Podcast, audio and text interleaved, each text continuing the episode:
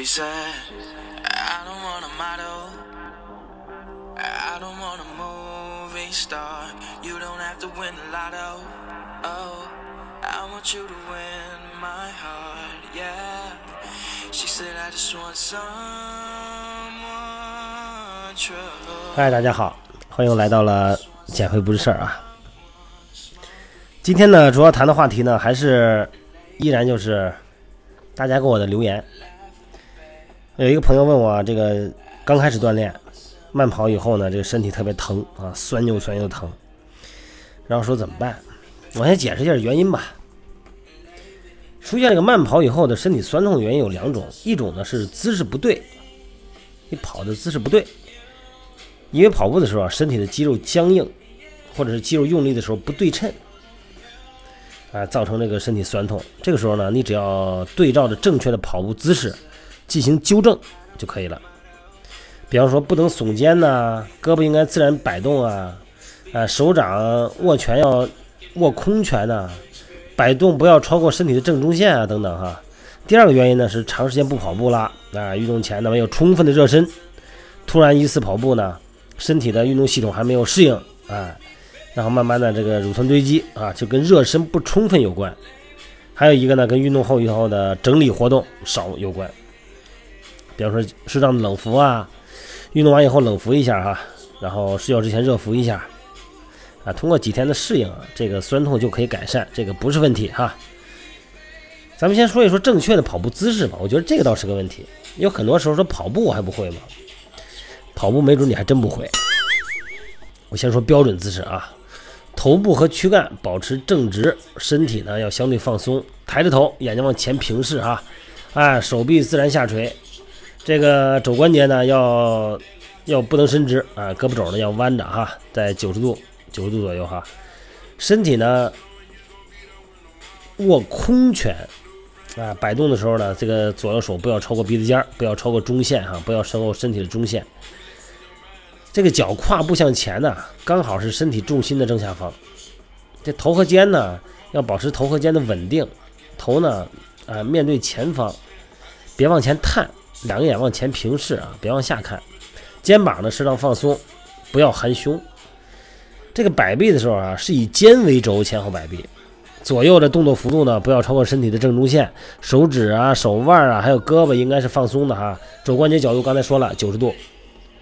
从这个脖子哈到腹部，一定要保持正立直立，不要前倾哈，除非你爬坡，这样的话有助于咱们呼吸啊，有助于保持平衡和保持这个动作的幅度。身体啊不要左右的晃啊，左右晃动和上下的起伏都不要太大。腿呢向前摆的时候哈，积极的送胯，把髋关节往前送。跑步的时候呢要注意髋部的转动和放松。咱们的腰啊在这个。在这个运动过程中哈，保持自然正立直立，啊，不要太僵，这个肌肉啊微微紧张就可以了。腹部啊，保持躯干的姿势，同时呢要注意这个落地的这个缓冲的脚啊的冲击力哈。咱们的大腿和膝盖呢要用力向前摆，而不是向上抬，记得是前摆哈，不是上抬。这个腿的任何的侧向的动作都是多余的。你看你跑步的时候，你低头看看，这个腿有没有侧向的运动轨迹？啊，任何侧向动作都是多余的，而且呢，容易引起膝关节受伤。所以说呢，大腿的前摆要正，记得啊，不是抬腿，是前摆。小腿呢，这个脚啊，应该落在这个身体前头一尺左右的位置，一尺多少？一米三尺，对吧？啊，一尺左右的位置，靠近正中线。小腿啊，不要跨得太远，避免呢跟腱呢受力过大。同时呢，要注意小腿的肌肉和跟腱啊，在落地的时候缓冲，记得哈。落地时候，小腿应该积极的向后扒地，啊，让身体呢积极向前。另外一个呢，小腿的前摆方向要正，脚呢应该向前啊，尽量向前，不要向外翻，不要后翻哈，否则呢膝关节和踝关节容易受伤。呃，尤其是如果你咱们你看我在三亚嘛，尤其在海滩上，我们跟组织队员跑步的时候，哎，这个脚印儿。你看落脚那个脚印儿，脚尖朝前还是朝朝左右啊？就能看出这个落点的位置了，就可以作为参考。如果你的步幅太大，小腿向前伸太远，啊，就会让脚跟着地，啊，产生什么呀？产生那种反作用力，就跟刹车一样，对脚骨和关节损伤很大。正确的落地是什么？是脚的前脚掌中部落地啊，并且让冲击力呢迅速分散分散到前脚掌。一定要记得这个跑步的姿势啊！跑步的姿势不对以后特别累，容易产生震动哈，尤其是咱们在户外跑步的时候，千万记得不是脚后跟落地啊！这一点我觉得好多人咱们都可能记不住。走路的时候是脚跟落地，跑步的时候是前脚掌落地，前脚掌靠中部的位置落地，然后呢，这个力力呢会分散到整个脚掌。一定要记得你的鞋、你的袜子的关系哈。这个之前咱们之前都说过，这个不要多说了。运动前呢，你提到运动就一定要提到运动营养。那么这个时候运动前呢不能空腹哈。运动后呢应该补充什么呀？水分呐、电解质啊、维生素啊，最后是蛋白质哈。营养均衡，千万记得，不管你是减肥还是健身，千万记得主食很重要哈。蛋白质呢是生命的载体，但是主食呢是咱们运动的主要能量来源。哎呀。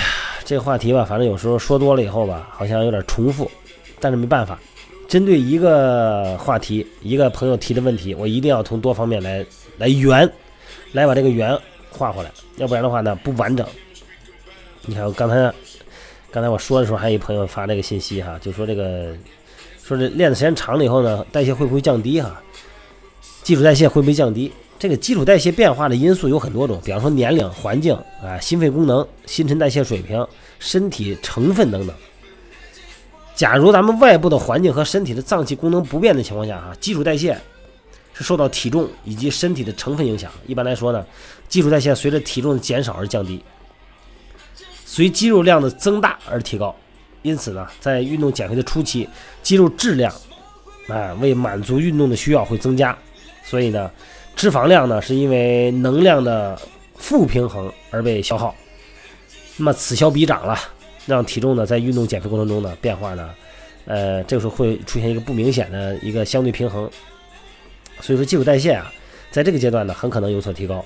那么随着运动周期的向前推进，机体呢逐渐适应了运动强度，肌肉量呢也不会再继续增加了。那么这个时候脂肪呢继续消耗，这个时候基础代谢呢会因为体重的快速下降而降低。那这个啊就应该提提高运动方案了啊，就增加这个肌肉训练的量等等。呃，这个时候基础代谢的变化呀，和这个运动减肥初期一样，因为肌肉质量的增加和体重变化的不明显，又要提高，基础代谢又提高了哈。所以呢，基础代谢在运动减肥的不同时期总是处在一个动态的变化。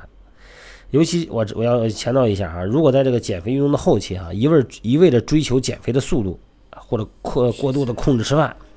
特别让容易身体的代谢下降，同时呢，而且呢，肌肉量流失，导致基础代谢下降，最后呢，影响了减肥。所以说呢，还是那句话，转着转着转着还得转回来，节食减肥是绝对不可取的哈。总盯着那个秤看哈，总盯那个秤看，只要那秤上没动或秤上有变化了，只要往上变化了就烦。为了让秤往下变化，甚至于不吃饭，甚至于。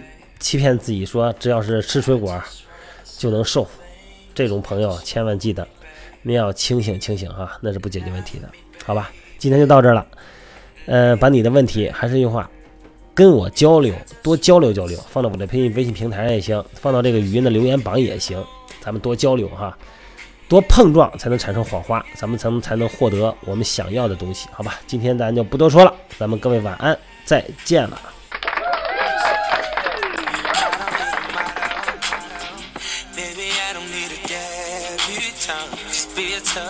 Follow. You know, a free spirit with a wild heart. Oh, I said I just want someone real someone.